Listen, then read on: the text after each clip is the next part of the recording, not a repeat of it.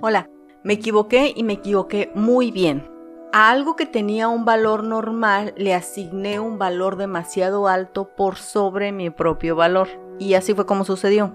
Si recuerdas, el año pasado, en los episodios del año 2020, a principios debió haber sido por febrero, los primeros días de febrero, había yo grabado unos episodios que hablaban acerca de un conflicto que había tenido con una amistad. Muy bien, una amistad muy, muy, muy querida, había un problema con una propiedad, yo cedí la propiedad porque no podía, yo no podía llevar, sabes, en mi corazón el haber lastimado a una persona tanto. Entonces, yo prefería estar en paz conmigo y ceder la propiedad creyendo obviamente que la otra persona iba a tomar, sabes, ciertas actitudes. Obviamente uno hace algo de cierta magnitud y crees que va a haber cierta reciprocidad. Y pues no la hubo, entonces lo único que me faltó calcular fue la cantidad de resentimiento que eso me podía causar.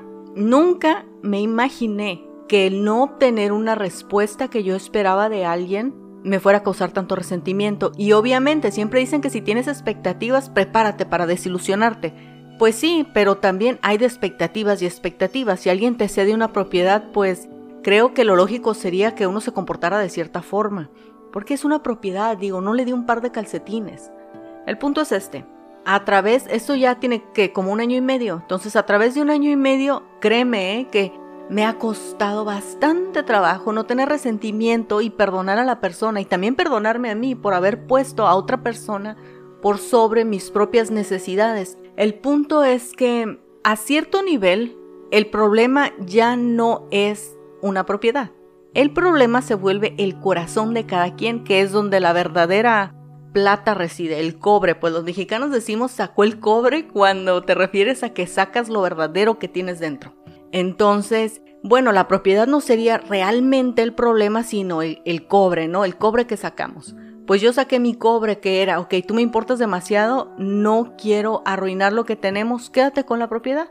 El punto es que al no haber visto cierto comportamiento empático de la otra persona, me generó mucho resentimiento. Y obviamente aquí estamos para superar lo que nos detiene, no es que me vamos a quedar con el resentimiento y que se me envenene el corazón, pues claro que no, yo quiero ser libre. Entonces decidí trabajar sobre ese perdón, sobre esa falta de resentimiento que es tan difícil de verdad. Yo quería dejar las cosas en paz, primero por mí y luego cómo es que cedo una propiedad para no dañar a alguien y luego estoy enojada con esa persona. O sea, no como que si los frutos no fueron muy buenos, ¿no? Los frutos de la buena acción no fueron tan buenos, entonces yo tenía que arreglar, digamos, mi propio corazón y mi propia mentalidad, porque a mí me interesa mucho evolucionar, crecer desde un punto sincero. A mí no me interesa estos comentarios que le he llegado a escuchar, más a las mujeres, ¿eh? Que son del tipo, pues los dos estamos en paz y ahí que le vaya bien. Yo no quiero saber de esa persona, ¿no? Ese tipo de comentarios. A mí no me gustan porque eso lo que quiere decir es, voy a fingir que tenemos la fiesta en paz, pero por dentro llevo amargura.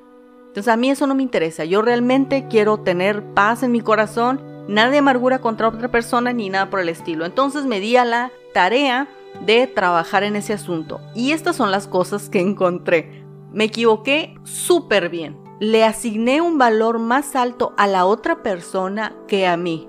Ese fue mi primer error. Soy una persona muy empática, así que la empatía que tengo me hace muy rápido ponerme como que en los zapatos de otra persona. Y aunque creo que la empatía es bueno, poner límites es mejor. El no haber puesto límites en su momento me generó otros problemas que yo no pude controlar. Hubiese sido más fácil decir, lo siento, pero vamos a ver qué onda con esta propiedad.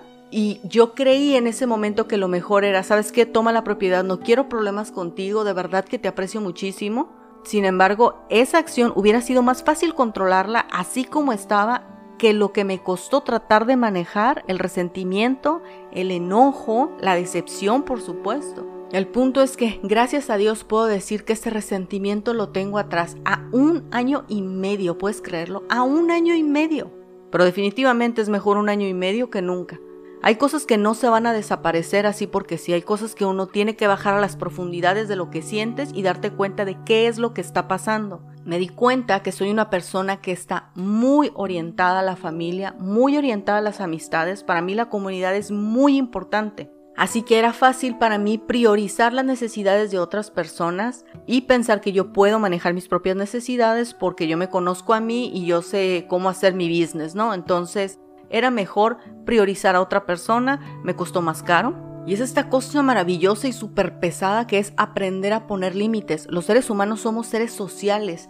Se hizo una investigación científica donde a las personas, a un grupo de personas, les preguntaban algo y el asunto aquí era que unas personas iban a contestar mal, así como del tipo de qué color ves este papel, rojo o verde, y la gente, no, pues lo miro verde, y el papel era rojo. Entonces era el grado la presión social que aún las gentes que sabían que el papel era rojo contestaban verde. La presión social es muy fuerte. ¿Y esto a qué va? Poner límites es una de las cosas más difíciles que hay. Porque cuando pones límites estás dejando de fluir las cosas. Estás comenzando a crear una estructura que es vivible sanamente para ti. Así que debí de haber aprendido a poner límites y es algo en lo que trabajo. Y no creo que eso sea algo fácil de aprender, ¿eh? Aunque aprenda a poner límites con las amistades, sigue la familia, mi vida, el trabajo, mis sueños, muchísimas cosas.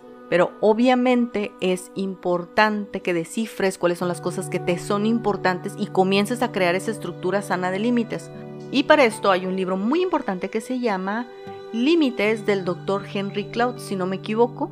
De las cosas que más he aprendido es aprender a poner límites, la importancia de poner límites. Cada acción que tengas va a generar consecuencias. Y cada consecuencia, cada decisión, tú tienes que ver que sea funcional para ti, que sea vivible, que sea sana. Tú tienes primero que ver por ti.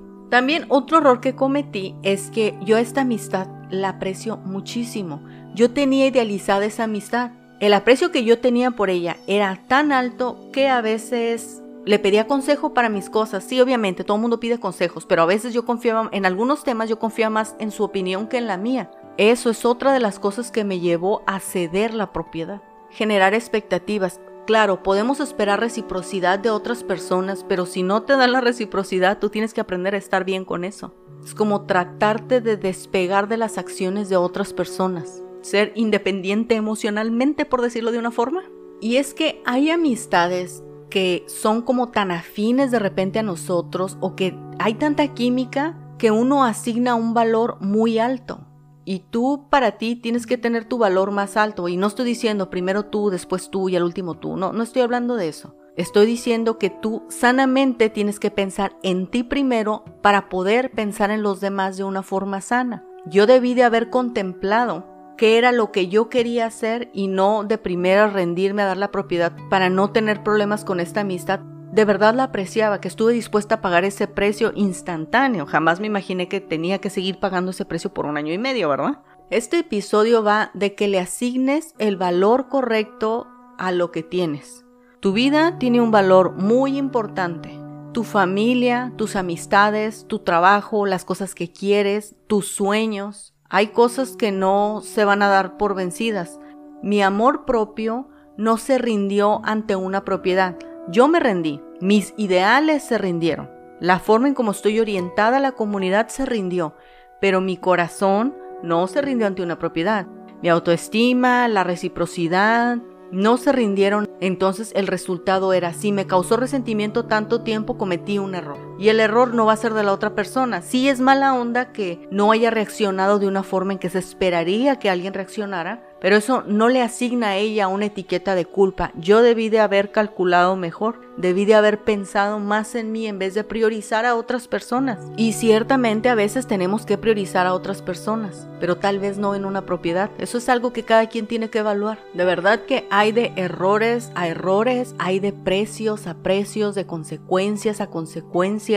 Y para esto, como todo, como casi todos los episodios, te tienes que conocer a ti, cuáles son las cosas que quieres. Créeme que yo no tuve, pude haber tenido tiempo para pensar qué hacer con la propiedad, pero yo ya, yo ya estaba decidida. Tenía mucho tiempo conociéndome y decidiendo que para mí lo primero era la familia, que para mí eran las amistades, que para mí eran mis sueños. Entonces, en el momento en el que se presenta la situación, yo respondo a todas las cosas que yo sé de mí. Y el resultado fue, quédate con la propiedad, no pasa nada. Y ahí sí de plano me falló, pero no importa. Ahora sí ya me di cuenta que es muy importante poner límites y que puede que creas que te conozcas bien y de repente te topes con la sorpresa de que no te conoces tan bien como crees. Pero los errores también están para perfilar nuestra personalidad. A veces no se trata, y eso sí me lo llegaron a decir, no se trata de que te pongas vivo, ¿no? Sabes, alerta, para que nadie me gane la propiedad. Yo hubiera sido la que me la quedé. No, porque yo no quiero ser ese tipo de persona. No nada más con ella, sino yo no quiero ser ese tipo de persona que si no agarra primero no va a agarrar. Yo no quiero estar toda la vida alerta de ser la primera que agarre. No, yo quiero ser libre. Que no quiero ser esclava de un resentimiento, de una envidia, de las comparaciones. No, no, no, yo no quiero ser esclava de eso, yo quiero ser libre. Y para eso sí es necesario conocerte, porque si no te puedes equivocar y muy bien. Nos vemos la próxima.